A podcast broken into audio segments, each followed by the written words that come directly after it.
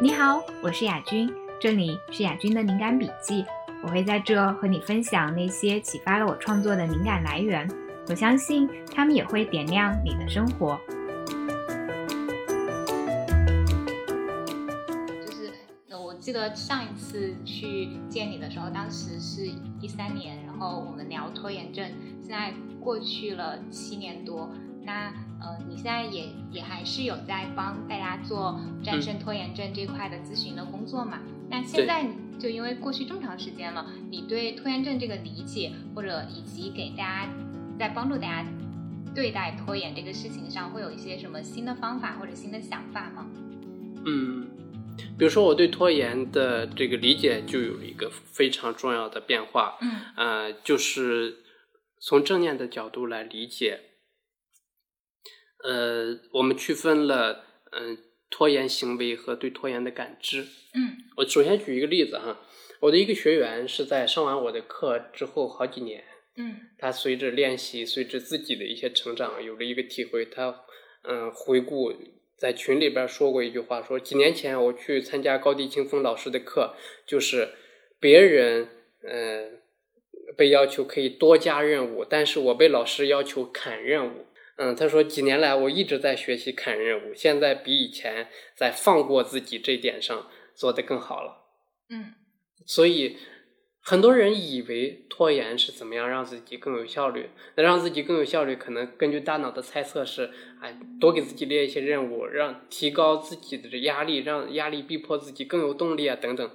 实际上，很多时候恰恰是相反的。嗯那从刚才这样的一个例子，这个案例当中，我们给这个学员后来做了人格测试，嗯，发现他跟拖延关系最密切的那个，完美主义吗？嗯，不跟拖延最密切的那一个人格特人格维度叫尽责性，就是一个人尽职尽责、自律的层面。自律层面他已经属于偏高的，啊，我以为零分最低分，满分四十八分，他得了三十三分，哦已经属于前三分之一了。那还蛮高的。嗯他其实属于相对不怎么拖延的人，嗯但是他对自己有一个更高的预期。哦，就他的痛苦在于他的期待值他期待值太高了。嗯对，所以拖延在这块儿，人给自己贴上的拖延症标签，人自己对拖延的感知，不是那种我们所说的啊、推迟的行为本身，不是那种呃后果既有害，同时本来又可以避免的那种推迟。那种推迟不是叫做真性拖延吗？嗯嗯，我们之前下的定义。嗯他人对自己贴的拖延的标签，往往是来自于他对自己的不满意。他有一个理想化的时间进度预期，他觉得我这件事儿就应该在这个时间节点之前完成，嗯但是又没有达到这个预期，所以大脑不分青红皂白就贴上一个失败的标签，并且把这一段失败、这一段落差找一个解释，拖延症。嗯是一个非非常完美的解释，而且通过贴从正面来看，这其实是不是大脑的一个想法？嗯他说我拖延了，嗯，他这个想法是，而且这个想法还混杂着一系列的负面的感受啊、情绪啊，比如说挫败感啊、嗯。焦虑啊，甚至有的人长期积累这种挫败感，可能会引发抑郁。嗯。所以我个人认为，为什么这两年，哪怕我我们面临着逐渐被人遗忘的危险，也要做深入的研发，是因为许多传统的自我管理的东西，我觉得是有可能误导人，甚至是让人在往心理更不健康的方面走。嗯，因为那一套的自我管理，它比较像就是嗯。你就该怎么怎么样，然后你就该有效率啊。但是他没有问另外一个问题，就是我那么有效率之后呢？So，然后我、我到底是什么事情对我来说有效率是有意义的？什么事情我特别有效率，可能就是我做越多就越没有意义。是，所以，那对于这样的呃一个状况，我们所看到的人的嗯拖延感知，给自己贴的拖延症的标签，真的是一个非常主观的，嗯呃，比例是很大的。嗯，从这样一个意义上来说，我们重新给拖延症一个定义的话，就是区分拖延呃行为和拖延的感知。嗯对于拖延感知这个部分，我们用正念可以把它看得更清楚，因为正念是用来观察主观体验的显微镜。嗯那你刚刚说区分行为和感知，感知这块通过正念去去看到它。看到它。那行为这块呢？嗯，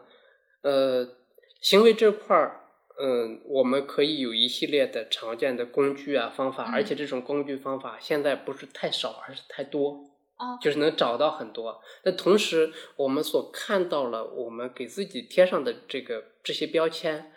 还可以进一步看。当我们给自己贴上拖延标签的时候，这个标签起到的功能是是让我觉得更好了，还对是让我觉得更坏了？以及它是促进了我的有意义的行动，还是呃，反而反而我更妨碍了难了。嗯，，对，因为很多人是给自己贴一个失败的标签嗯之后，他并不一定就是啊，我既然这么失败，我一定要奋发图强，迎头追上。觉得我可以躺平了，自暴自弃，破罐破摔了，我就是一个失败的人啊。对啊，都我都给自己那么一阵大脑的审判，审判的那么可怕了，吓得我赶紧再玩一会儿手机压压惊。嗯，也就说，这种假性拖延，嗯假性拖延又进一步引发了真性拖延。嗯，这个拖延不是因为他原本的拖延了，而是因为头脑的过度反应，嗯，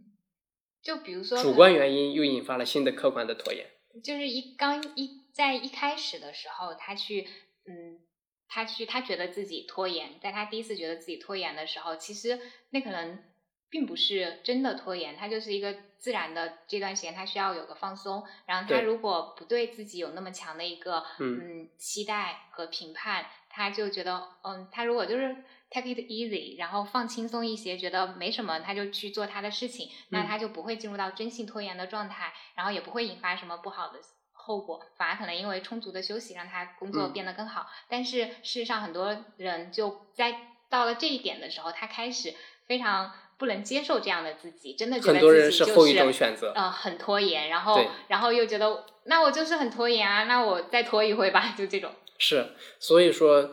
嗯，用传统关于正念呃练习的一句话说，叫第二支箭。嗯第一支箭是外界因为一些客观因素不可避免产生的伤害，嗯呃，第二支箭是我们主观的自己射给自己的。嗯而且，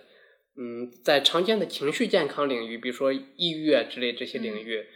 嗯，大概的比例，我记得有说法是，第二支箭占的比例是百分之八九十，人更多的在抑郁之类的这种负面情绪当中所遭受的伤害，主要是自己给自己的，因为抑郁而抑郁。因为焦虑而焦虑，焦虑于我怎么还没有走出焦虑，抑郁于我怎么总是抑郁。那同样，人可以为拖延而拖延，嗯因为拖延造成新的拖延，产生这样一个连锁反应。这个连锁反应怎么样从当中止住它？可能首要的就是跳出来，用正念看到我给自己贴了什么样的标签，我是不是一定要承认这些？不是，我是不是一定要认同这些标签，把它当成真理？还是说我只看到这些，然后用一种更加聪明的办法来照顾一下自己，特别是照顾一下自己的身体，恢复一下精力，再来。嗯所以我们看到正念的起作用是在哪个节点上起作用的？哦，这也像是在心理学上叫你打破了你的思维反刍。对，然后思维而且是自动化的嗯负面的思维，对，呃，自动化的负面的思维反刍。嗯。正念其实就是在这个点上发挥作用了。之前也提到说，就你最近有在做拖延症的方舱医院的视频自习，就是这个是一个什么样的活动呀？嗯，方舱医院是我们的一个比喻哈。嗯，我们知道，在这个这次疫情当中的方舱医院起到了非常大的作用，因为他们把很多，比如说无症状感染者或者轻或者轻症患者吧，嗯他们呃这个聚集起来，让他们嗯减少他们跟健康人群的接触，减少他们的呃传染，同时又克服了那个医院收治能力不足的问题。嗯那我们是用 Zoom 这个视频会议软件，嗯，那大家一起在视频会议软件里边开着视频，关闭麦克风，不会互相干扰，嗯就可以互相陪伴、学习啊、工作啊，甚至吃饭、做饭，任何有意义的事情，只要你觉得有意义的事情，带来在这边有一个陪伴的氛围一起做。哎，那为什么这个是有效呢？就我说一说我的感受哈，就是你看，嗯，跟你的那个想法是不是一样？就我会觉得他，你刚刚提到陪伴嘛，然后我会觉得就是人是一种天然就是就社交动物，就是他会需要这种跟他人建立连接，就包括很多人拖延，其实是因为就是他缺少连接，嗯。他也没有为自己创造连接，就比如说，呃，如果一个，呃，比如说我，我如果觉得，嗯，我我自己在家写稿的时候，我会去跟我的小助手去说一下，说我大概几点，嗯，写完给你，我也不一定真的能在我跟他说的那个时间点把这个做了，但是我会觉得我对他做了一个承诺。呃，虽然我有可能打破这个承诺，但是这个就会给我一种心理上的影响，会让我呃更积极去做这个事情。我就会觉得这种连接感，然后有一个他人的这个存在，对我来说很重要。然后包括如果我觉得这件事情我很想做，但是我又没有那个就特别强的自律可以去做，就比如说我很早之前就想请你来做。播客嘉宾，然后我们可以聊这个事情。但是我如果我就不跟你说，我就自己在心里想，然后觉得哪天我鼓足勇气了，呃，就跟你说了，那这个事情可能就会呃被拖很久。但是如果呃我去就是就是跟你说了之后，然后我们之间建立了这样一个联系，那就会很快进入到你就来录这个阶段。他帮我解决了拖延的问题，我就会觉得我解决拖延有一个方法就是。呃，我直接找一个跟我要做的这个事情有关联的人，然后，嗯，就他变从我的事情变成了可能我们的事情之后，我就可以做了。对。而且，呃，具体到这一次，嗯，你提到是不是在出这个问题提纲的过程当中还有一些卡顿？哦，对，就是比如说，如果你。不跟我说，呃，你不来问我，哎，雅雅君，你这个我们这次来录播课，你有没有一些想问的问题？我可以提前准备一下，我可能就会一直拖拖到最后。就当然这也比完全不做要好，但是就事实上就是，就有一个外力稍微的，就有一个外在连接，就稍微的就是来说个一句话，它就会让这个行为在很快的时间内发生。发生，你跟我说完之后，我定了一个一个小时闹钟，然后我就开始去看你之前的文章啊，然后想要提什么问题，这个就就很快，嗯。而且这些仍然是你在单方面的看文章找问题，其实还有一种更偷懒的方法，嗯，更偷懒的方法就是你问我说你有没有特别想谈的三个点，你说三个点，我再说列出三个我想问的点，这个这个很好，我们一旦想，因为三个没有压力，我们一旦各自想。就不止三个，对，就这个就需要你对对方有安全感，然后有有就是就是比如说，嗯，我如果你是一个我特别熟的人，我可能就会觉得我很好意思开口，因为在我的观念里面，这是一种麻烦别人。但事实上，你只有麻烦别人，你才能跟别人建立起情感连接。而且有的事儿，别人是希望对对对，他希望对对，就是就是我嗯，所以那种不敢麻烦别人的人，他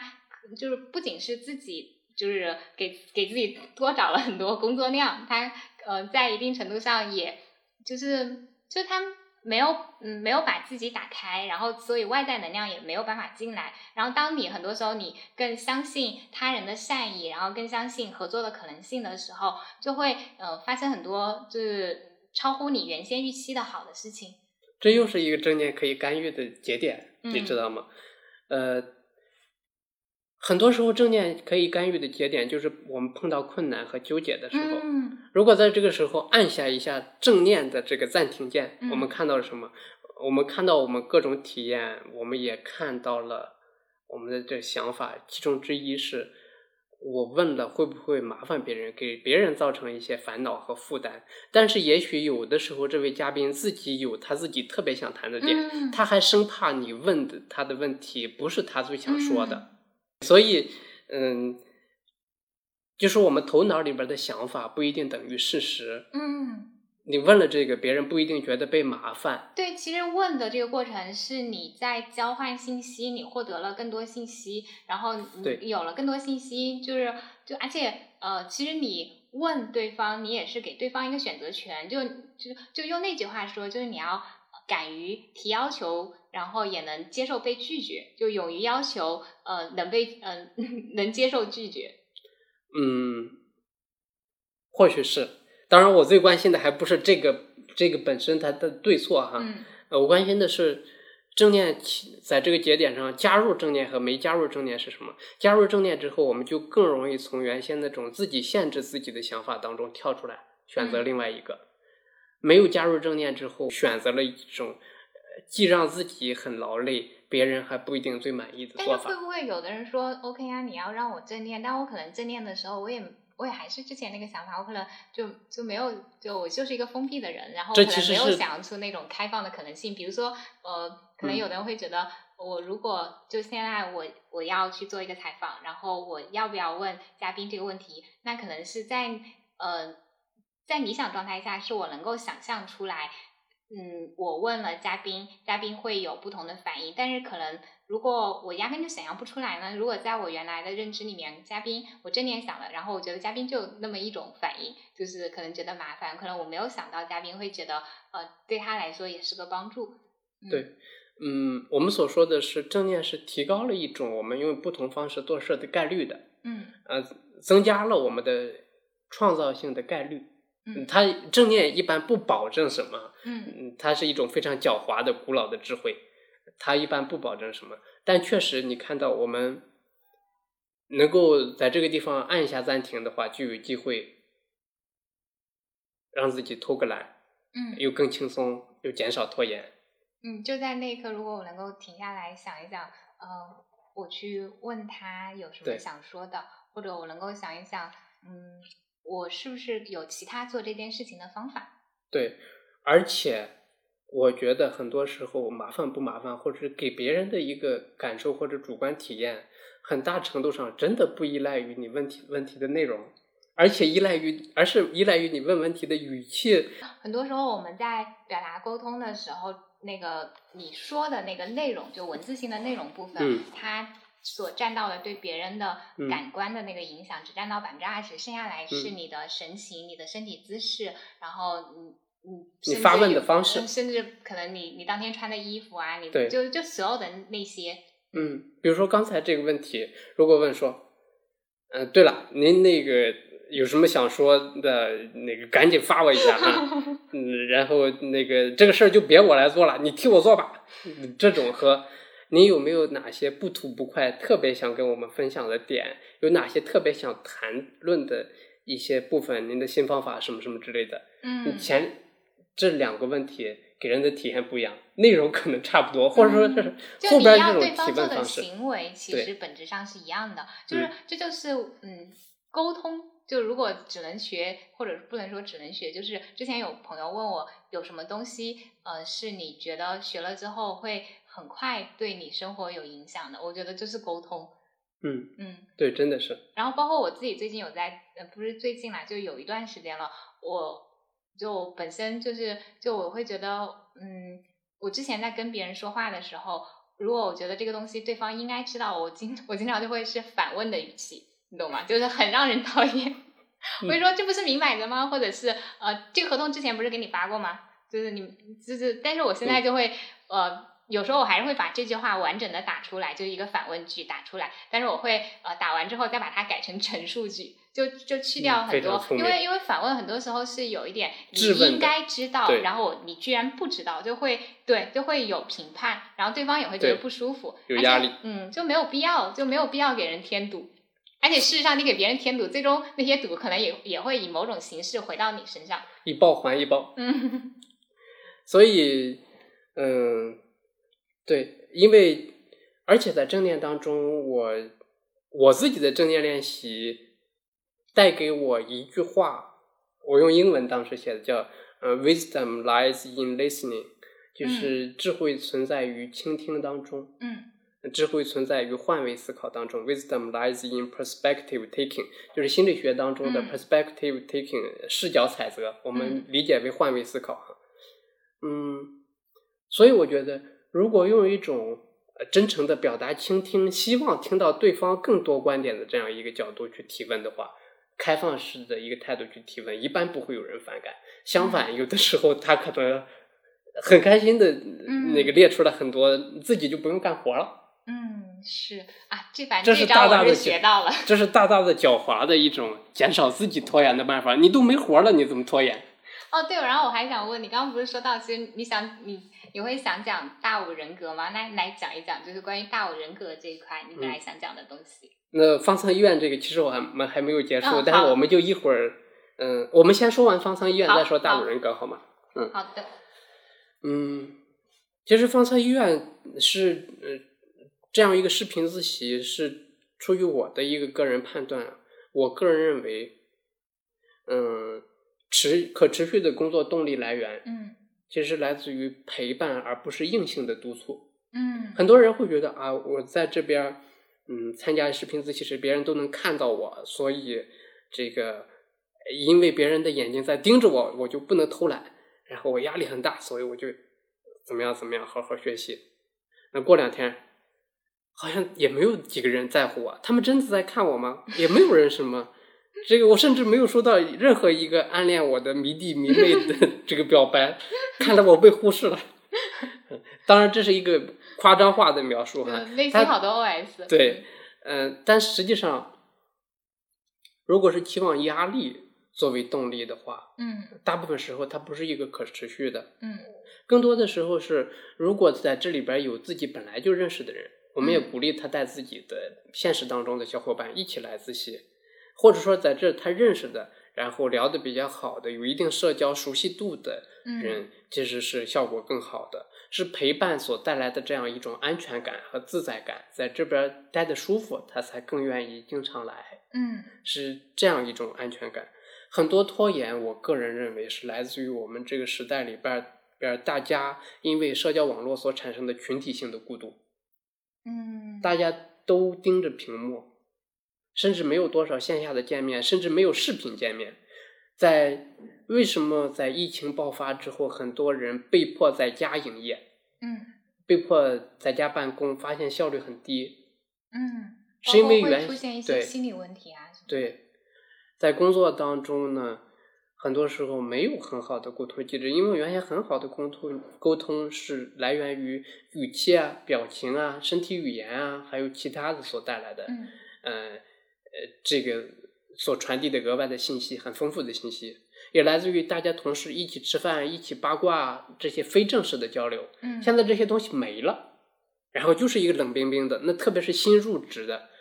甚至大家从来没有在团队里边进行过团队建设的人，嗯新入职的一个实实习生，他从来都是隔着屏幕跟你交流的，甚至是只有文字交流，说活好了吗？好了，然后那交过来，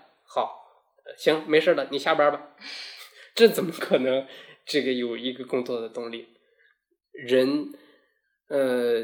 你刚才所猜测的人是社会性动物，其实心理学当中有一个，嗯，被认为超越了马斯洛的需求层次理论的新的动机理论，真就是这样认为。他把马斯洛的一些需求，呃，当中的一些给推翻了，比如说是自尊需求，他认为是自尊是一个替代品，它不是最原生性的，他认为最原生性的是有三种需求，嗯呃，一种是自主，嗯就是自由自在的选择自愿做的事情。呃，第二个是胜任，就是自己要有能力去做那些事情。第三个就是关联感？对，哦，我们应该看了同一本书，我看的的是好像是《动机与成就》还是什么，我忘了，有点忘了那个书名。嗯是的，就是第三个关联，关联就是归属感，就是人在人际关系当中所获得的接纳、支持、关爱。嗯也就是这些东西构成了安全感啊，构成了呃工作的动力当中不可或缺的要素。而且人对这些东西的需要，就不是像我吃一顿饭，我吃饱了就好了。人对这些东西的需要是一直存在的，就是它是越多越好的。就是我有成就了，我还希望自己更有成就；我有好的亲密关系，我还希望这个亲密关系连接的更紧密。然后我有了一定的自由度之后，我还希望我能够有更多的自由，更多的选择。嗯对，所以，而同时这些如果没有被满足，人就会出现一系列的营养缺乏症状。因为这三种基本心理需要也被称为心理营养素。嗯嗯，只不过人以前不知道，是因为缺了这个，相反给自己贴上这个标签，说啊你怎么意志力不够啊？你怎么拖延症啊？呃你怎么这么不坚定啊？缺乏毅力啊，什么之类的，不是个好员工啊，什么之类的，乱七八糟的一堆头脑标签贴上了，而且有的头脑标签是非常有解释力，还能够完美掩盖一些自己不愿意面对的可能性。比如说，人有的时候给自己贴上一个拖延标签，是因为他据此他就可以说我只是因为拖延，而不是我能力不足，他就可以完美的逃避那个他更加不想面对的哦，我懂，对嗯，标签。所以有的时候拖延贴拖延标签是上瘾的。我我只是不爱学习，哦，不是，他不会说，嗯，我，嗯，可能就是不够有才华，还会说，呃，我只是不努力，嗯，对，有很多人他这样他就可以保全、保嗯。存一个幻想，就是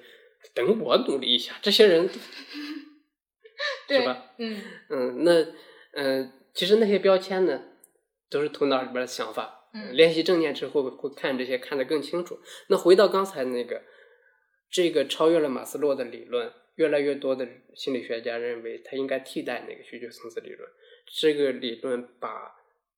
陪伴的、把把社交支持的嗯需求列为一种再正当、再自然不过的需嗯求。嗯那你想，一个营养不良的人，你再怎么让他去健身嗯。都没用啊，是吧？而且可能会适得其反，就比如说你在感冒状态下去健身，因为我之前有过啊，就就就是属于呃感冒更严重了，然后就强撑着做完之后回来就废了一个礼拜。是，所以首先先保障你的基本的需要。那我们这个方舱医院呢，某种意义上来说是一也是一个食堂，嗯，就你给他提供了关联感的需这个满足他这个需求。对，而且这个我们是一点一点尽量给他提供，比如说，嗯，他其实并不是加入了这里边儿就立刻能好转，嗯，因为有的人他能够带他现实的小伙伴一起来自习，嗯这种立刻就会有效果。但有的人可能就有的。对，有的人呢，他呃虽然没有，但是他嗯性格上偏内向一些，他也不是那么特别依赖跟别人的互动，嗯他只是看到有一大片人啊，至少有十几个一起上自习，觉得很有氛围，也开始有效果了。嗯但是也有一些人光靠这个氛围还不够，嗯所以我们呃也办活动，给他们推荐两个星期、三个星期的固定比较固定的队友，嗯一般是按照相似性进行分配。嗯啊、比如说只嗯都在英国念书的呃留学生，嗯呃都是嗯、这个做互联网行业的人，然后给他们组队或者一对一的或者三个人的小组，嗯。嗯，那这块儿呢，我们目前正在尝试用新的技术，就是呃用算法，呃把他们所有的提交上来的这些表单进行数据化，进行这个矩阵计算，哦，就是生成匹配是吗？，对做匹配，生成这个感觉有点分像叉的图，软件做的事情。对分叉的图，还有生成那个坐标上的散点图，看嗯谁跟谁比较相近。我们能够通过这个辅助我们决定嗯那个匹配。你想，我们的祖先是通过什么样的方式减少他们可能拖延的？就是通过社会化的互动、人际关系来减少的。那个时候没有占托课程啊，也没有心理学研究啊，最多只会有一些宗教的仪式啊，或者文化当中的一些标志物啊，或者一些什么符号啊、象征啊等等。他们是通过那些东西，但是那些东西经过长久的演化是。呃，镌刻在了我们的血脉当中的。嗯，对，就是也对关联感的这个要求，就是一个你的天性，就是好像有一本书我没记错的话叫《社交天性》，它就是嗯讲人的大脑喜欢什么东西，人的大脑就是天然喜欢呃和他人发生联系。对，是的，嗯嗯，所以其实我们是从这样一个角度，我们认为我们现在越来越多的认为认同一个理论，叫做具身认知，就是他嗯认为人的认知不光是在大脑当中，也是在身体当中、环境当中。这个环境也包括离我们身体最近的一层环境，那就是衣服、嗯服装。嗯，有的时候，服装对我们的行为的塑造也是非常哦强，的。对，就你穿一个，比如说你穿一个真丝的很易皱嗯的衣服，嗯然后跟你穿一个就是 T 恤衫，嗯，你你在甚这至正装完你全不一样。会会不一样，对，嗯嗯，那同样呢，呃，环境当中不光是物理环境，不光是风景，嗯、也包括人际关系环境，嗯。其实是特别不一样的。你就会让我想到，就是就是他之前网上很火，现在应该也还蛮火的那个哈佛基心理学那个讲师透，他就有你就有一课他就说，嗯就嗯他会在他的家庭和他办公室，嗯比如说他还有他教室里面，他会放他自己认可的，呃，就是会感染他的，让他嗯更有。更有那种生活激情的那些东西，就嗯。比如说可能是他喜欢的一些呃句子，嗯、就是比如说解锁你的天性，为你为他找到一个创造性的出口 一类的。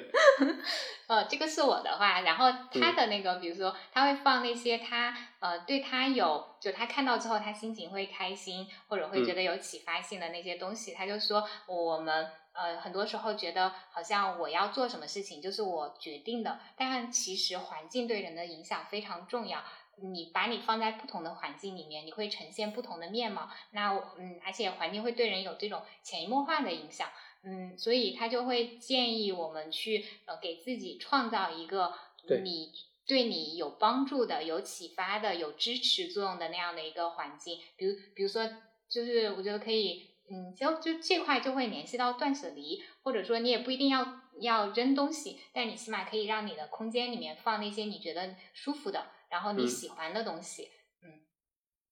嗯，这我我认为这个是非常有道理的，或者让自己放松的东西，嗯，而不一定是让自己紧张、愉悦、兴奋的东西。嗯因为让自己舒服是有两种，一种是放松的舒服，嗯人处在放松的那个状况下，和处在呃情不自禁、有点类似于上瘾那种迫不及待的那种，还是两种不同的愉悦。呃，一般来说，嗯，那种比较放松，能够更加我们的身体感觉更加开放的那样一种，呃，我觉得在工作当中是有利于我们嗯做出不同选择的。嗯对这个也是我练习正念之后产生的自己的一个体会，两种不同的愉悦。嗯嗯，那我们回到刚才那个说大五人格了。哦，就提一下，你刚刚因为提了一嘴嘛，对，因为从大五人格，我们我们来看拖延症呢，对他理解又会有不同的呃理解。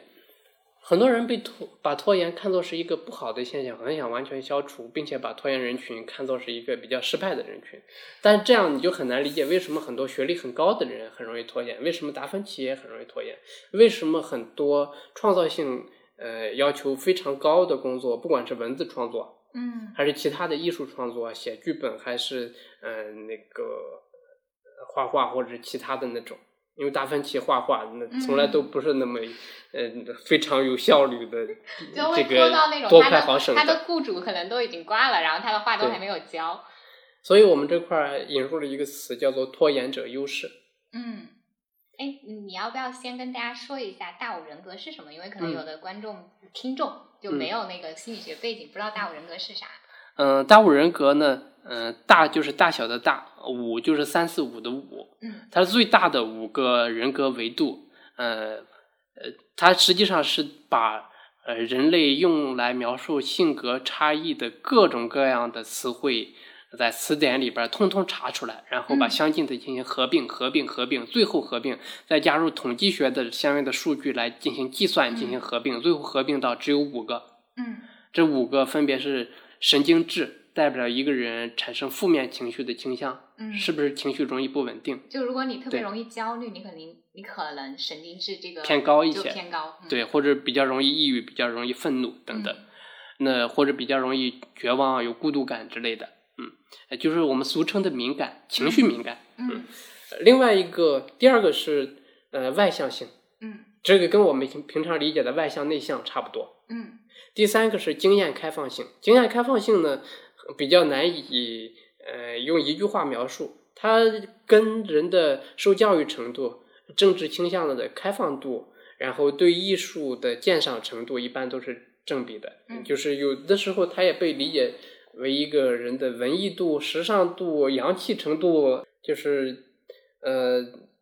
比如说政治倾向偏自由派的，嗯。呃，会这个会偏高，嗯。受教育程度比较高的可能会偏高一些，比较嗯恪守传统道德的经验开放性可能会比较低，新兴行业从业者可能会偏高，嗯，然后传统行业从业者偏低，因为他之所以选选择新兴行业，就是他有更有一个包容嗯。或者什么。当然，这个其实是没有对错之分，因为有的时候保守会带来保守的一些好处，嗯。那嗯、呃很有意思一个是我个人认为，社交网络上的无数争论是因是在经验开放性高和低的这两个不同人群之间展开的，对。对，并且因为用户下沉等等偏了平均的经验开放性，嗯，是越来越低的，嗯，所以很多经验开放性高的人会觉得比较窒息，因为嗯自己的自由空间，原本的自由空间不再像以前那样就没了。嗯，好，第四个维度叫宜人性，就是风景宜人的那个宜人，适宜嗯的那个宜，就是俗称比较 nice，性格嗯比较好相处，然后容易信任别人，包容别人。嗯、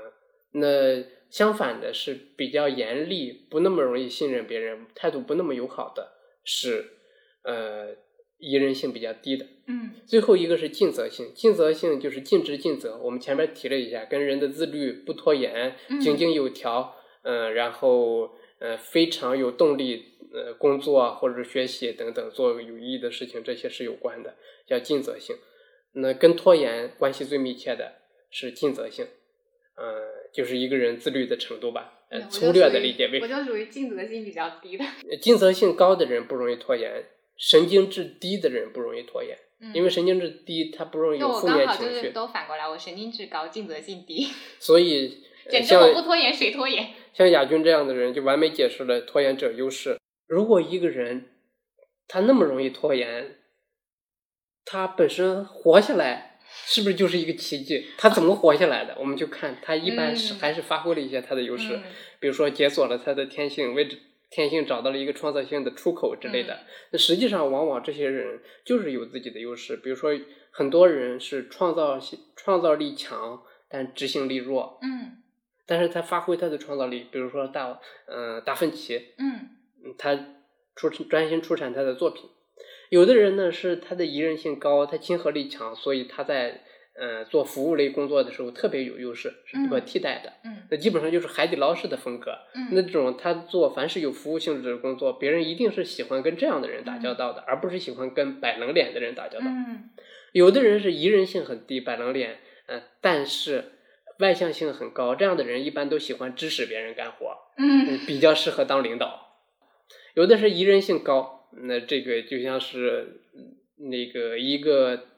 组队当中的牧师的角色，嗯就是奶爸的角色，然后嗯奶爸奶妈去治疗别人的，治愈别人的。还有的是他虽然不治愈别人，但是他黑脸，他能够把团队管得挺好的。嗯，呃，相反，如果太好说话，可能管不好团队对他，就会纪律性比对较差。善不理财，慈不掌兵。对，把这些各自的优势发挥好了，找到自己的角色，扬长避短，发挥了拖延者优势，也可以活得好好的。对反而是那些一直跟自己拧巴、苦心练葵花宝典，最后葵花宝典也没练成，然后 什么也没了。就是说白了，任何一种特质，它都会有相应的呃好处和坏处。然后你去就是就比如说呃，你是一个你觉得自己是一个呃纪律性很差的人，然后嗯是一个集体感很差的人，那么它其实相对应的另外一个，你就听起来是一个坏处，对不对？嗯但一个人他嗯纪律性比较差，意嗯味着什么？就他不在乎规则，他有打嗯破规则的能力，他能够跳出盒子思考。那他可能很多时候他适合做创意性的工作。那如果一个人集体感很差，很多时候这种人在团队当中可能经常被批评。但是嗯他可能他自己一个人工作的时候，他不需要考虑集体的时候，他可能单兵突破能力很强，而且呃一个人集体感比较差，还有一个好处就是你想想纳粹那个时代就。都非常有集体感的人，可能都成了纳粹。但是如果一个人他不是一个会这种集体意识去思考，他会比较在意自己个体感受、个体价值的人，他可能就会做勇于做那个在所有人沉默的时候打破沉默，去呃指出问题所在的那个一个。颠覆者。对，从这个意义上来说，我们对战拖的这个理解早已经不再是什么战胜拖延症、克服它。嗯相反，战拖这样一个约定俗称的名词，它的新的含义是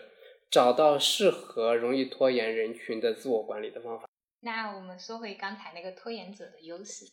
拖延者的优势，它并不是说所有的拖延者都共享，或者都一定有哪一个优势。比如说，是不是所有容易拖延的人都创造力强？不一定，对，呃，容易拖延的人，如果他的经验开放性高的话，往往创造力强。嗯嗯，但是如果他经验开放性不高，但是他宜人性高的话，那么他会亲和力强，嗯。很适合很多跟人打交道的工作，嗯。呃，并且是需要一个特别好的打交道的界面的工作。嗯。呃，很多老师之类的，呃，是比如说是有的人，我我我们的一位学员是在嗯四大里边工作，他说他在四大里边几乎所有的人都是不怎么拖延的人，我们俗称战士。嗯他一个半战士不战士，比较佛系的人，嗯嗯，他被迫就像就像一根金针菇，它本来是弯的，但是嗯所有的金针菇扎的整整齐齐，都是直的，他也在里边直了。嗯他是被矫正成这样，但是他个人很希望以后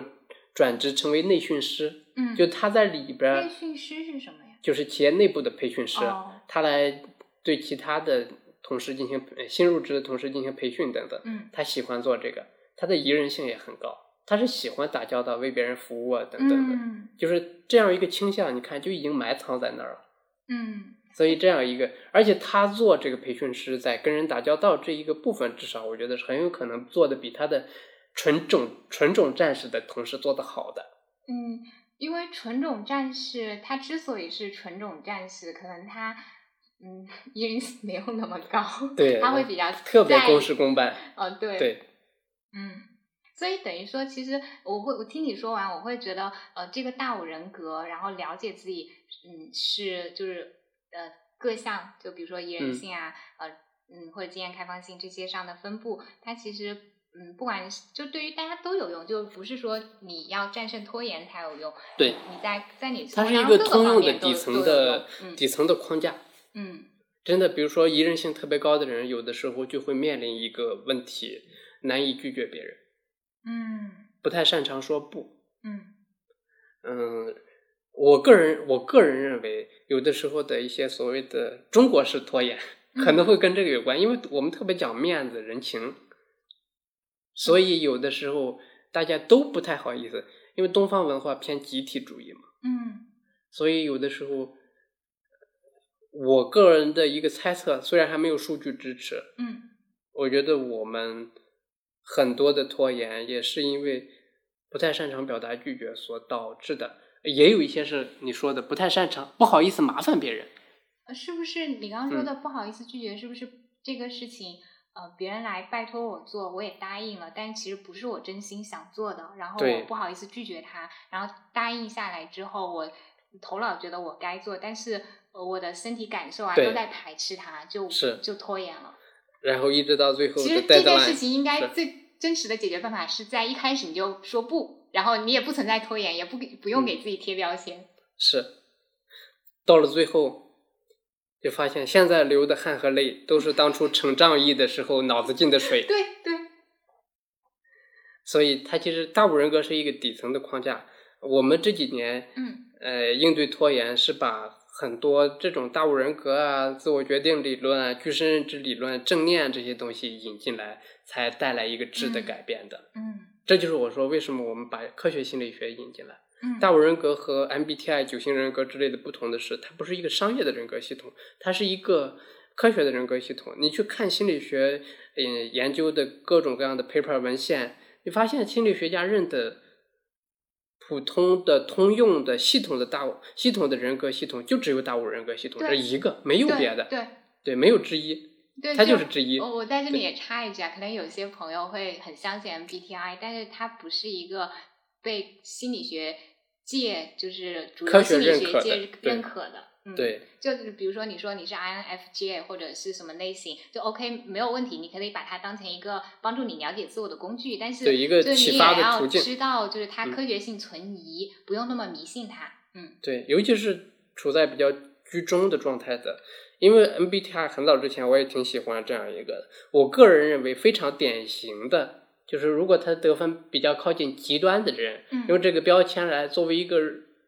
呃了解自己、探索自我的嗯入口也未尝不可。嗯就像拖延这个标签，其实你我们也说它是一个标签嘛，它经常不准。嗯，但是你通过这个行为标签，你开始关注一些东西，展开你的学习，呃，它就像一根拐杖，起到了它的作用就可以了。嗯。对。那我们要不要聊一聊 A A D H D 的问题？我记得当时去见你的时候，就是我是通过你才知道有 A D H D，就是所谓注意力障碍，嗯。嗯，这样的一个这样一类有这样一类困扰问题的人的存在，然后对然后也是因为这个我才会去看相关的书，然后才会发现说哦，原来我也有这方面的问题，呃，并且真的去寻找我怎么去跟这个相处，因为呃，就是我我我我从小就是属于那种，嗯，就是。就是家里人会觉得我很奇葩，就我会去上学，然后我会丢了嗯书包。我到家的时候发现我书包没拿，但是我完全不记得我当时在干嘛。就就包括呃，我之前谈恋爱，然后对方会觉得他在跟我说话，我没有听他说话，就注意力不集中。嗯，但是我并不是故意这么做，就是就是我好像我就会觉得好像对于别人来说很容易的事情，但是好像就对我来说很难。就比、嗯。就是就是相处当中，他会觉得你好像呃很走神啊，我可能会做有的承诺，我然后我会忘记，就完全彻底的忘记有、嗯。我还说过这句话，还做过这个承诺，嗯。然后反正我就嗯。对照那个。呃，书就嗯，包括有看《分心有好人生》啊，就那一套的书，对。呃，然后我就会觉得哦，原来，嗯，原来我不是一个人，就是其他人也会有类似这个状况，然后这个状况也没有很可怕，就是你可以去用一些方法去解决它，比如说你可以跟你的伴侣说你是一个什么样的状态，然后嗯。请他就是，嗯请他能够理解，然后。然后有时候可能是给他给予一些提醒啊，帮助。对然后也比如说看书的时候，如果觉得走神啊，也可以用彩色笔去做笔记啊什么的。就比如说你之前当时我们那次聊的时候，你有提提到一个对 ADHD 很有用的一个方法是，你可以设一个炸弹。就是就是说白了，就你你定一个闹钟，然后这个闹在呃，比如说一个二十五分钟闹钟，然后在这个二十五分钟以内，你放一个比较让你有紧张感的东音乐，嗯。就比如说滴答的或者滴答的闹钟声，我就嗯。发现就是比如说我设一个翻普通的番茄钟，然后没有完全没有声音在那里，嗯。它不那么容易让我就进入到一个状态。但是如果我放一个有滴答的声音，或者就是你刚刚说那个《盗梦空间里面大厦将倾那个，我就会觉得我好兴奋，然后就就可以好比较进入状态，赶紧把这个事情做完。嗯，然后我就觉得哦，就就其实人家也就就我不是一个人，然后也有人总结出一些方法可以帮助我，然后我就觉得很很好。嗯，所以我觉得，就其实你对我的人生有，呃我不知道你知不知道，但你对我的人生有呃很大的帮助。那我来先对你说的这个做个回应啊。嗯首先，那个现在除了医学概念上的 ADHD，就是注意力缺失与多动障碍这个之外呢，还有一个概念叫 ADT，、就是注意力缺失的特征。嗯、就是 attention deficit traits，traits 嗯就是特征嘛。就是这些人不一定有医学意义上的 ADHD，也不一定有相应的基因，嗯但是因为可能因为社交网络，因为很多原因，我们现在的注意力越来越短，越来越碎片化，嗯使得很多人表现出了类似的状况。对所以我们认为，其实这个 ADHD 可以扩展到 ADT 更宽的一个，这样人群其实是很多的。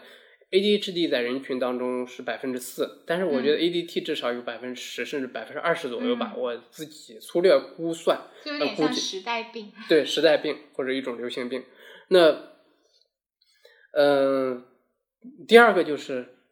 我看到你所说的这个，然后又看到你之前提到那个解锁天性，找一个创造性的出口，还有你做的很多很多的事情，我觉得真的。这一路探索真的是很不容易的一件事情，因为涉及的很多很多是需要停下来，换一个方向，再怎么样，再思考，再跟自己纠结，然后再接纳，一定不是一条笔直的道路。嗯，是啊，就是嗯，包括我也会觉得，就是呃，我我我我会觉得我是我是不是真的是 ADHD 这个东西，它也不重要。重要的是呃，是我我有一些症状，然后我怎么去处理这个症状，然后我知道了呃，在、嗯就我遇到这个问题，然后我会知道这个问题不可怕，然后有人。总结出一些解决这个问题的方法。我在这里去插一个啊，就是注意力障碍，并不是说一个人就没有办法集中注意力做任何事情。嗯，然后比较常见的就是这种注意力障碍是，呃，他他对于他自己特别感兴趣的东西，他可能会特出现特别集中，会出现可能就会在外界看来可能是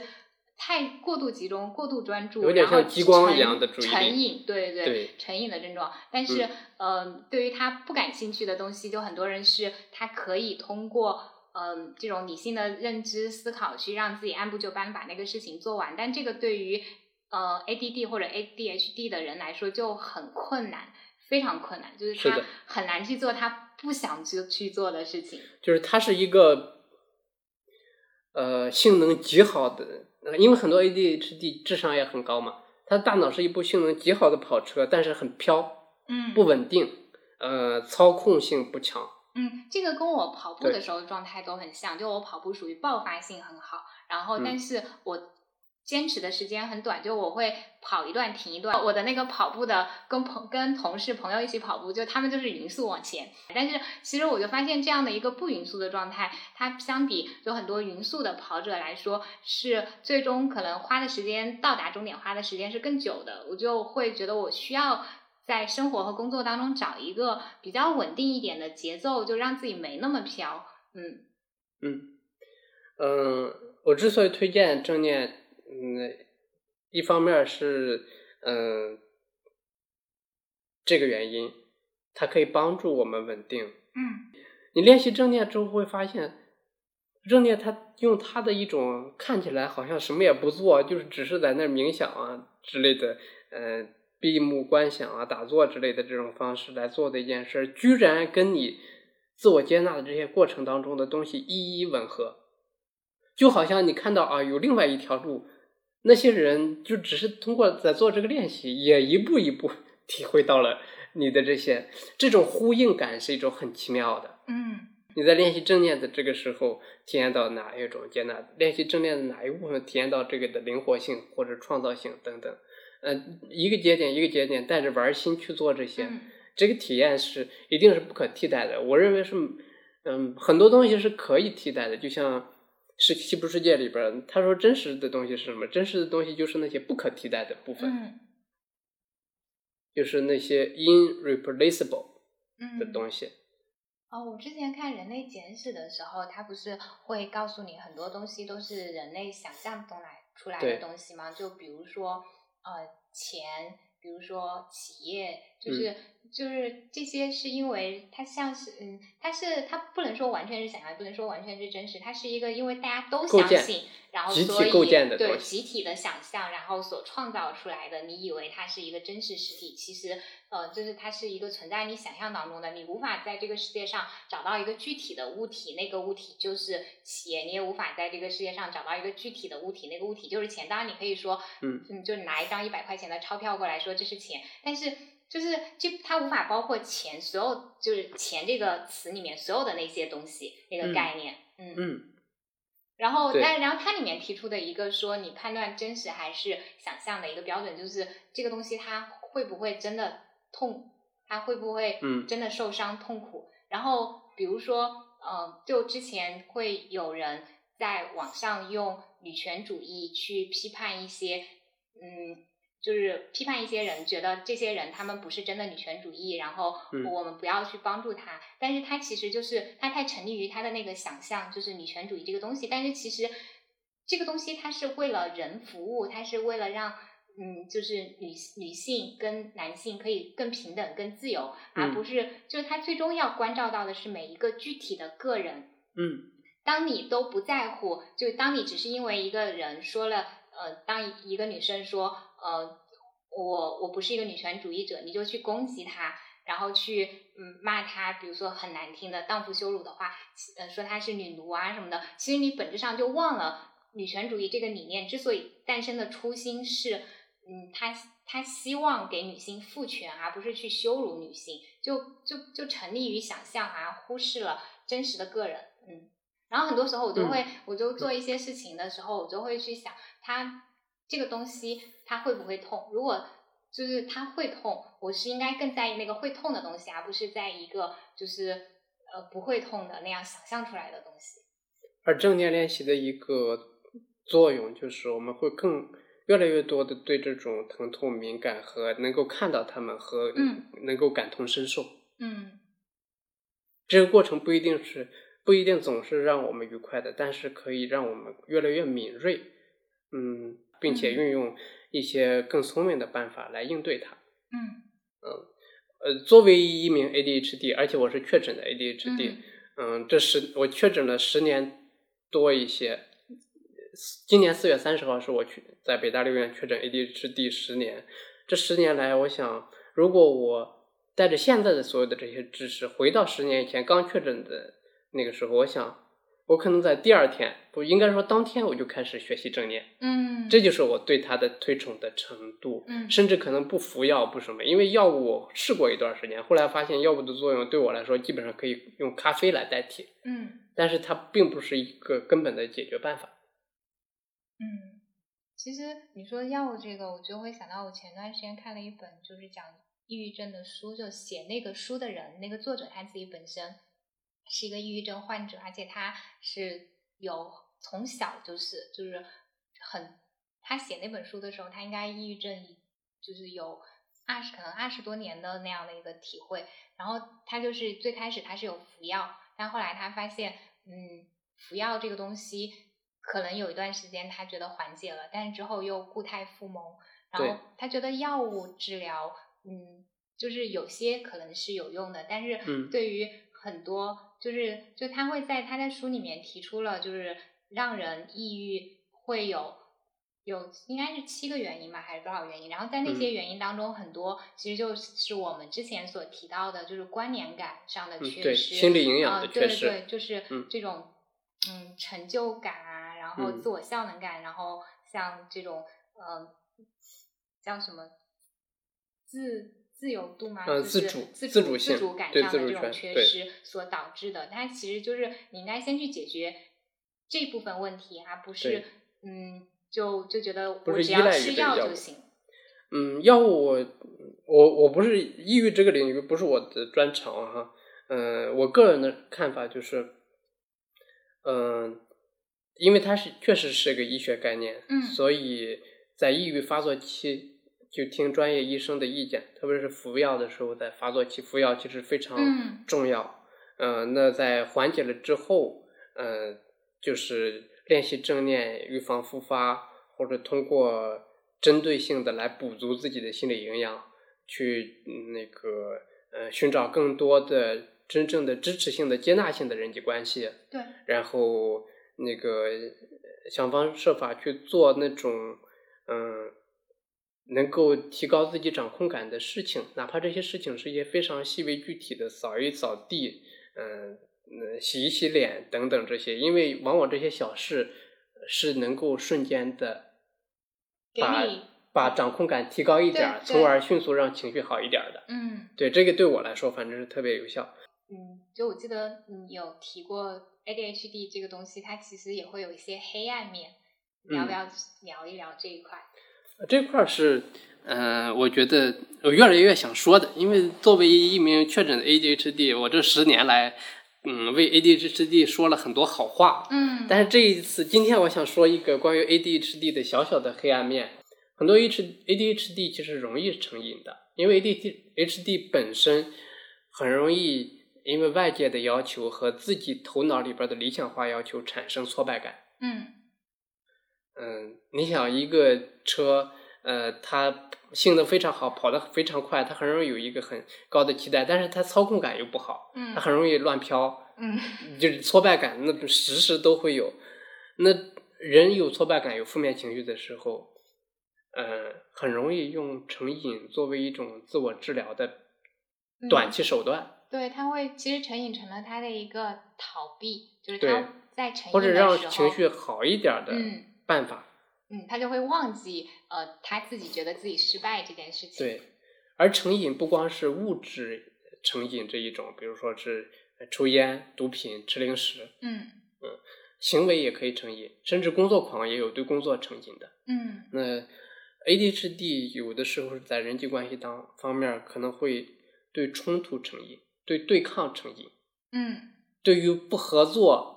来保护自己的这种自主权和对于呃嗯自己的独特性这方面独觉得自己是一个独一无二的个体的这样一种感觉是成瘾的。有的时候为了不一样而不一样的时候，嗯这种成瘾可能会付出许多嗯额外的代价。嗯那这个时候人可能还会给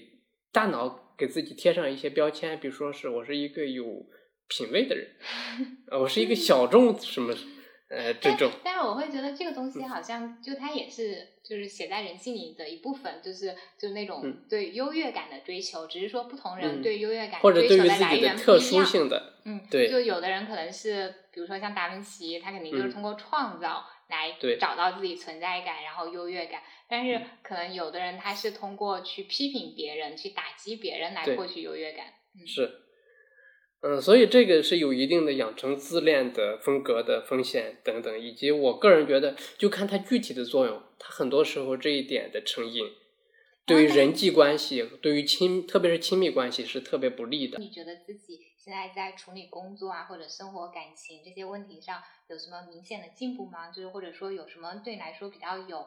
重大意义的转变吗？呃，那这个 EFT 给我的另外一个非常非常大的改变就是，它直接就改变了我这样的一个想法。我以前下意识的觉得安全感是一种似乎不那么重要，有点看不上的那么一种需要。嗯呃呃，因为过去的有的时候，某种意义上来说是一种半成品心理学吧。嗯它所给的一些阶段性的暗示，像是什么呢？像是内心不够强大的人才那么需要安全感。每个人都需要修炼自己的安全感，嗯而理想的生活、理想的关系、理想的状态，都是两个有足够安全感的人，大家在一起有事儿说事儿。嗯对，比如说两个工作当中都有足够安全感的人，大家可以专心的提高尽责性，有事说事，把工作做好。嗯那在嗯这个家庭或者亲密关系当中，就是两两个人都各自先把自己的安全感培养好，而且安全感根本上不要靠别人，要靠自己，嗯然后再有事说事儿，把这个关系或者把这个家庭经营好。嗯但是我现在越来，呃，就是我通过 EFT 改变的观点就是，安全感其实是人天然的一个需要，并且是再正当不过的。嗯而且通过关系所带来的这个接纳带来的这种在关系当中的呃接纳和支持带来的安全感是不可替代的，是不能通过个人的努力啊、后天的什么什么之类的，呃，上个什么样的课啊，嗯多做一些什么样的练习，哪怕是正念练习来完全替代的。包括正念练习，很多时候它其实是在什么呢？它其实是让我们对于这种需要更加客观的去承认它、看到它，然后主动的想一些方式去处理这样的、回应这样的需要。我会觉得你在这个上面的想法跟我今年的一个转变是一样的。我之前写了一篇文章，在一九年底的时候，就叫嗯“你没看错，有不安全感才是你情感健康的标志”。那如果我就是不寻求，我就是从自己身上来找这个安全感，我都完全不向外界确认，我就是在自己心里给自己催眠，说我朋友支持我，我不去做这个确认动作，我这个安全感就是无法建立起来呀。我怎么通过自己的行为知道？就是我都不给他打电话，然后他也没告诉我说，嗯，就是很多时候你不是大脑对自自己的暗示和提醒就能做到的。对啊，就是我，我就是我。如果现在刚失恋了，分手很痛苦，在家哭，然后如果我不去打那个电话，跟朋友说你过来陪陪我，然后他立刻就过来陪我，那我就是自己在家哭想，我如果现在打电话，他一定会过来陪我，那那个根本就不 work，根本就没有用。就是重要的是他来了，他一直都在。嗯。嗯，对，然后我就会觉得，那我还是需要向外界确认安全感这个动作，就是有了我确认，然后有了我去索取，然后对方给了我回应，最终他就有了很多次这样的体验行为和体验之后，我在心里确认了说，就是可能在下一次我在碰到什么事情的时候，我不见得我一定要去给他打这个电话，但是我在心里是非常确认说，在这个世界上有那么几个人，可能两三个人，在他们心里，就他们就是爱我如我所示，然后我不需要，就是有了他们的存在，其他人不喜欢我也没有关系，因为最重要的他们是喜欢我的，嗯嗯。所以我就会觉得，嗯，就好像经历了几个阶段。就第一个阶段是，我觉得安全感，呃，要安全感很可耻。第二个阶段是我意识到，就是呃，有有安全，就我向别人索取安全感这个这个东西，呃，它是一个对我来说有很，就是是我的一个需要。到第三个阶段，就是我觉得这个需要非常非常的正当，然后大家都有这个需要，而且你能够就是向别人索取，然后别人给你回应，以及别人向你索取的时候你给予嗯回应，这个东西它非常美妙。在这里，我们也并不是说你只有这样做才对，你不这样做，嗯、就不对。然后你一定要使劲儿暴露，越多的暴露越好，越越怎么样那种。对对就你也不要被 被极端成的被极端的理解到另外一端。就包括就你有暴露的需要，对方也有拒绝你的那个权利，就你可以向对方表达你的需求，那你要接受对方可能没有办法回应你的需求。哎，那你最近有没有在看一些书啊或者剧啊，就对你比较影响、比较有影响？要说最近的话，就是今年那个《西部世界》（Westworld） 的第三季，嗯嗯，我觉得真的是，嗯，特别特别棒。我觉得，呃，就是他对它里边那个未来世界的设想啊，然后，嗯，包括那个大数据、啊、人工智能啊，嗯怎么被应用啊之类的，嗯，还有可能引发的一些后果，以及一个人工智能的一个个体到了人类世界来。呃，领导人类世界的革命，嗯 机器人带领人类世界反抗人类的暴政，嗯呃，也很有意思的一个设定。嗯，当然，他把嗯那个 AI 的一个人工智能的一个应用，呃，肯定是呃强调担心的一面、风险的一面。当然，我所看到的，我觉得未来，嗯，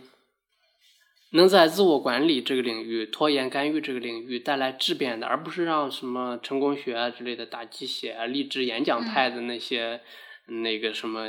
那个比你。呃，比你聪明的人比你还努力，你还有什么资格不努力？还有什么资格不自律？这一些东西一统天下，要要让行业真正进化，我觉得必须靠技术。哦，我就插一句啊，你说那个比你呃比你嗯、呃、比比你厉害的人比你还努力，就是我我是是因为我觉得是因为他们之所以会努力，是因为他们的每一份努力，他们都能够立刻就看到回报，因为他们已经很厉害了，他们有了一定的知名度，然后有了资源，然后他在做事情的时候，他是知道我只要努力了是会有相应后果的。比如说你像就是乔丹，嗯然后他努他只要努力练习篮球，嗯。他努力就是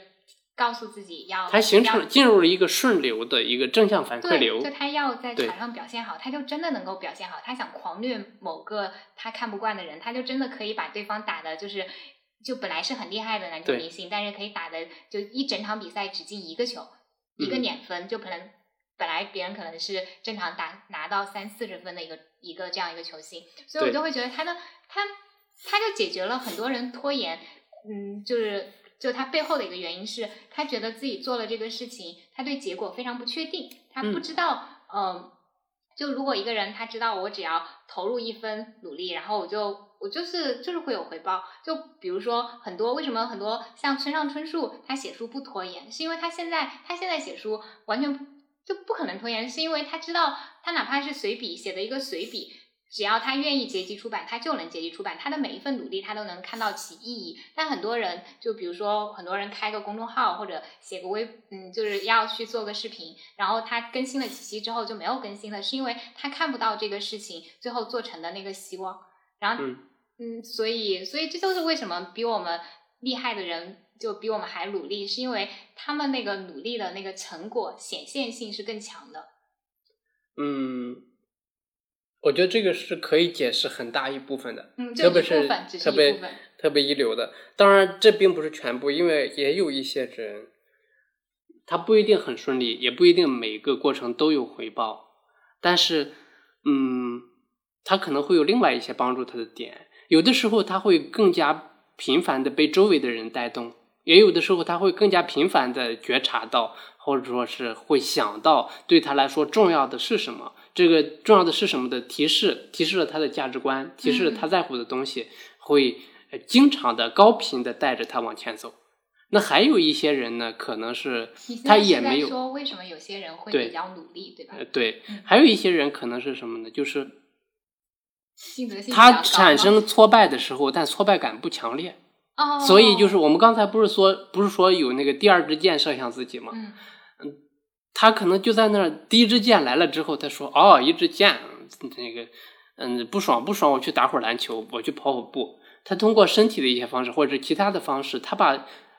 停留在头脑里边自己拼命审判自己、拼命责怪自己的那个一支又一支的箭挡住了，那些箭没有射来，然后他活动了一会儿身体，或者跟朋友聚了一聚，安慰了一下，然后回来又继续了。嗯就是那些东西内心戏被闷住了，嗯，没有或者说他舞台。它有一个阻断，对没有让就如果是对一滩污水的话，这个污水就被隔断了，一个水坝隔断了，还没有继续向更大的范围内污染蔓延他的生活。是的，所以神经质偏低的人，有的时候是天然有这样一道防火墙的。那并不是说只有这样的人，那练习正念是可以逐渐的降低人的神经质的。嗯就是传统上认为大五人格啊之类的这些人格维度是保持稳定的，成年之后变化的很慢的，也有变化。嗯，但是现在可能越来越多的暗示的大脑还是有很强可塑塑性，嗯对，而且正念练习是可以加快它的神经质下降啊之类的这些，嗯、这些那个大脑的可塑的进程的。嗯嗯对，那至于西部世界当中关于这个呃 AI 这部分，其实我很早我就设想，未来让拖延症咨询师失业的是什么？一定不是新的拖延症咨询师。相反，我觉得未来大家来什么，呃，来学习怎么样克服拖延，让自己更自律啊，更有行动力啊，或者说是至少是少一些纠结，多一些有意义的事情。哪怕你不去跟战士 PK，像我和亚军，我们可能多多少少至少都做了一些事情，我们仍然都没有成为战士，但是我们你可以说一下你对战士的定义是什么？嗯，就是情绪非常稳定，执行力非常强，然后就是这辈子我想要成为而无法成为的那种时？刻的按部就班等等，那这些我们可能很难成为这样的人，但是已经能比最坏的结果或者很容易滑向的结果好了很多。嗯嗯，那也就是说，找到适合自己的自我管理系统。那未来，我觉得其实是，呃，有一套智能系统，并且跟五 G 网络结合的非常紧密的话，那么它就可能带来这样一种成效。这种成效是什么呢？就是我们可以有一个很小的客户端，我们只学一些基础的知识，但是在掌握了这些这个基础的知识以后呢，我们就可以把一些实时的判断的过程交给呃机器来进行，它会根据呃它智能推断的我们的大五人格，或者说它智能推断的这个我们的任务的难度，我们的任务是不是有社交属性，它跟我们的内向性、外向性是不是有关系，跟我们的疲惫的状态啊、血压呀、脉搏啊等等等等这些是不是？这个有关联，所以我推测可能会有这样的几个场景，对。那这个场景可能会给我们几个反馈。我举个例子，嗯你跟他是语音交互的，他会说前方暗礁类型困难任务，建议您先练习十五分钟的正念冥想。启动任务后，建议您在前半个小时里远离手机，以免畏惧困难的情绪和干扰信息联动，产生分心拖延。嗯 这个这个句子还是有点学术，就你们可以到时候可以改的更口语。嗯再比如说，呃，警告本周您的社交类任务偏少，嗯清单当中的周末聚会任务建议您拉高优先级。嗯呃，大五人格检测显示您的外向性极高，需要从人际关系当中恢复能量。嗯再一个就是您跟他提问说，您的提问是我是强行写完文案还是出门看话剧？系统显示您的精力状态已经跌破警戒线，对继续建议工作的建议度只有一颗星。您买票的话剧跟您写作内容的相关度是高，所以看话剧除了恢复精力，可能也对您的哦写作灵感有启发。它的很多角色是基于数据的，但这个基于实时反馈的。但这个是不是就有点像是呃，我有我之前看了有一个呃科幻剧，它是嗯黑镜系列里边的呃吗啊，它不是黑镜，它是呃，它那个剧叫呃全知吧，还是全景？然嗯后嗯，就它里面有一个像小蜜蜂一样的呃那样的一个像嗯嗯，就那个设备，那个设备它会在你周围飞，然后它会能够感知到，比如说你的心跳啊、你的脉搏啊，然后你的就总之就是你的生理和心理状态，比如说你此刻有没有呃嗯攻击性，然后嗯你此刻就是呃你有没有就你健康状态怎么样，然后它也会识别你的这个行为。对就是就他把你的所有数据都都收集到，然后在那个世界里面，就在这个全知城里面，就是有这样的小蜜蜂，就每个人都会有一只小蜜蜂。如果你的这只小蜜蜂，比如说突然被一个就是被一个什么东西击碎了，然后会立刻从其他方向再飞来一只小蜜蜂，可能中间会隔个几秒钟的时间来给你填补上。然后但那个剧它其实是一个就是反它乌托邦对对，因为对嗯，他那个剧的开头就是以那个女主她父亲明明是被人谋杀了，但是那个在记录上面显示他是自杀开始，就是小蜜蜂被系统的用于作恶，呃这样吗？他嗯，他还嗯，因为他到后来还没有完全揭示，就是做嗯这个事情，这个幕后黑手，他现在第一季刚放完，就嗯到底是怀揣一个什么样的目的？所嗯以。你就是，但是在那个里面，他就会抛出一些问题，就比如说我们让渡了隐私权，就在那个世界里面，你你哦叉叉的时候，那个蜜蜂也会在旁边看，对它，但是它带来的另外一个好处可能是你，你只要生活在这个城市里面，没有没有犯罪，因为任何犯罪在刚你想要开始的时候，它就会被。就是就会被你会被识别出来，你的行为会被识别，你会掐灭在那个最嗯初的状态。但是呃，但是我们当我们相信这个技术，把自己，它也会向你承诺说，我你所记录你的所有行为，你最隐私的那些东西，比如说你洗澡的时候，它也嗯会在旁边录，就所有的这些呃上上传的那个。呃，是只有就是是不会有任何其他人看到的，我们是绝对保密的。然后嗯我们这个公司是一个，呃，就它其实就已经变得像一个嗯、政府一样那样有权利了，但是他又向你承诺，但事实上就是呃，就首先这个系统它可能是在技术上可以破解的。就它嗯。所承诺的那个隐私，可能不一定真的能够落实，然后他所承诺的那个安全，可能也不一定能够落实，因为对。比如说他有技术手段，别人就可以以就是杀手还是可以杀掉你，然后嗯，就但当然是非常厉害的杀手，然后嗯。让、让那个蜜蜂识别为自杀，就还是会出现这种情况，所以它其实本质上是一个呃告诉你这个技术会带来什么样好处，但它也提示你其实还是会有风险存在这样一个东西，然后包括它也会揭示说，其实有很强的贫富的分化，在这个这个城里面住的外面那个郊嗯区就是没有这样的一个蜜蜂，然后没有这样的一个 所谓的那个，嗯。就是像一个监视器一样的存在。然后在那个社区里面，就会有一些富人，他是住在这个全知城里面，然后他属于这个上流阶层，但是他有攻击欲，他在这个城里面没有办法发泄这个攻击欲。如果他去呃跟其他人有不管肢体冲突还是严重的口头冲突，他都会被抓起来，那他就会可能在周末的时候开车出去，然后去那个外面的郊区没有就全没有知蜜蜂的城外面的地嗯方去杀个人，嗯，嗯，对，嗯，去杀个流浪汉以发泄他的攻击欲。嗯，对，这也是这一些，我觉得这些剧非常厉害的地方，它是从它的作为一部作品嗯的这样一个，呃，不排除它会有过度担心的部分。呃，我同样也觉得这些数据属于谁，所有权和使用权是非常非常重要的，嗯就是而且是需要非常非常细节的授权的这种方式。嗯，哎，那就是你现在已经做这个领域应该有十多年了吧？那如果现在有一个人，就是他跟你说，哎，我我有拖延这个问题，老师你能不能给我一些，就给一条建议就好，帮助呃我在生活当中就帮帮助我提高生活质量吧，就让我让我更少拖延，你会给他什么样的建议？嗯，如果是一个没有怎么接触过这个领域，完全零基础的话，我其嗯实会给他一条建议是更偏预防的。嗯，嗯，照顾好自己的身体。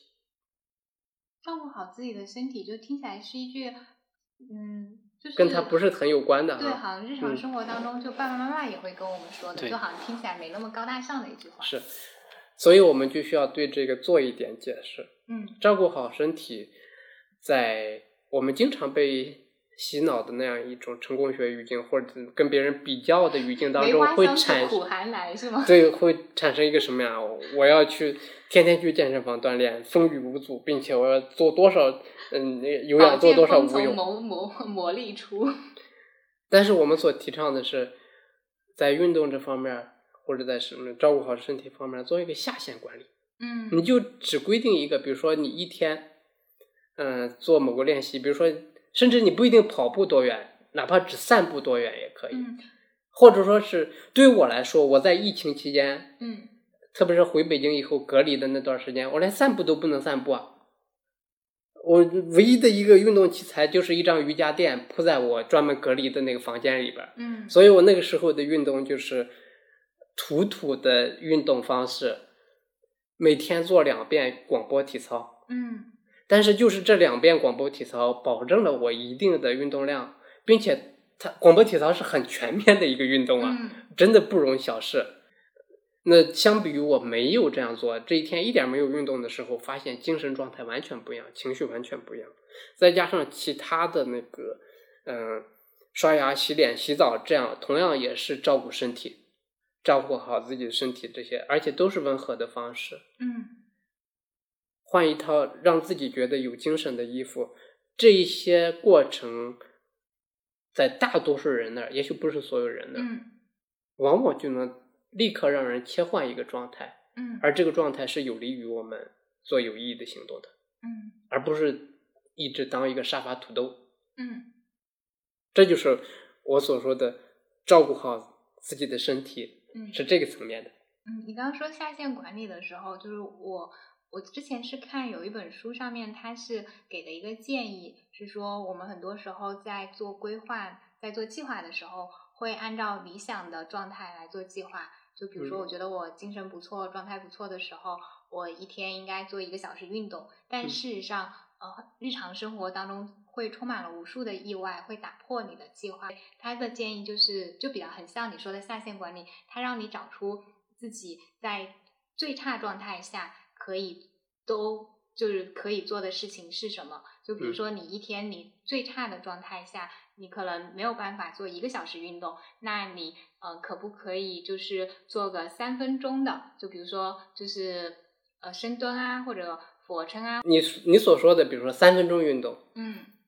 就可以和番茄工作法的五分钟休息结合起来。哦就很有意思。很多人其实看不上番茄工作法，呃，用了一段时间没有持续用，呃，觉得它不过如此怎么样？是因为大脑给对番茄工作法进行了认知闭合，贴闭合认知闭合，嗯就是贴上了一个标签，给给了他一个下了一个定论，然后从此还给了一个自己不坚持用它的理由，然后就心安理得的不碰番茄工作法了。嗯，但是他们觉得这个没用啊？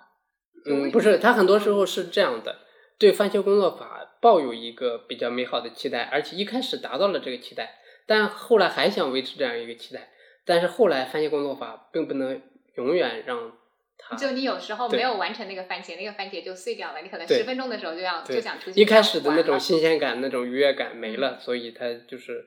嗯没有继续用它，嗯，但是番茄工作法其实是一个很优秀、很全面的方法，包括它的间隙里边儿，嗯，可以引入很多的照顾自己啊、照顾自己的身体啊、冥想之类的，只要不是那种你嗯看手机啊、刷网页啊那种呃需要注意力深度参与的那一部分，而是非参与式的休息。就是真正照顾自己身体啊，或者下去走走之类的这种方式，像三分钟运动也可以，跟番茄结合起来真的很强大。嗯这种，另外呢，下线管理还有一个，比如说我每天给自己的要求是，嗯，我们知道一个人单独进行的工作是容易拖延的，嗯那用番茄会有所缓解。嗯我要求自己一天进行四个番茄，至少嗯啊、大部分时候是能做到的。所以这是一个下限，它听起来也一点不高大上。很多人嗯觉得四个番茄不就俩小时吗？嗯太少了吧？我关心的一个问题就是，对于这个下限，我这一天里边最早几点能完成，嗯还真不一定那么容易。有的时候得下午才完成，有的时候甚至得晚上，因为这一天起来先是有很多跟别人互动的工作，嗯什么录个音啊什么之类的，嗯所以嗯不一定 容易啊。槽，对，不一定容易的。嗯所以，嗯，但是这个问题很让人激动。你有没有发现，通过提这样一个问题，我们从原先的那种害怕这一天的任务完不成，观察、好奇，以及还有一些跃跃欲试。嗯，好像只有这四个，我肯定是一般是能完成的。我最早几点可以完成它？我今天要不要破一个记录？上的成就感的同时，还有安全感。对对对，这就是。我们通过关注点把注意力投放的对象切换一下，有的时候就能带来不同的结果。这也是正念教给我的，这算是很长时间练习正念之后才获得的启发。嗯，好的，那我们今天录音就到这里了。那呃，谢谢大家今天的收听，嗯，我们下期再见。如果你喜欢我的播客，也欢迎你关注我的公号“雅君的好用分享”。我会在那里和你分享好物、见识和审美，你会看到一个更多面的我。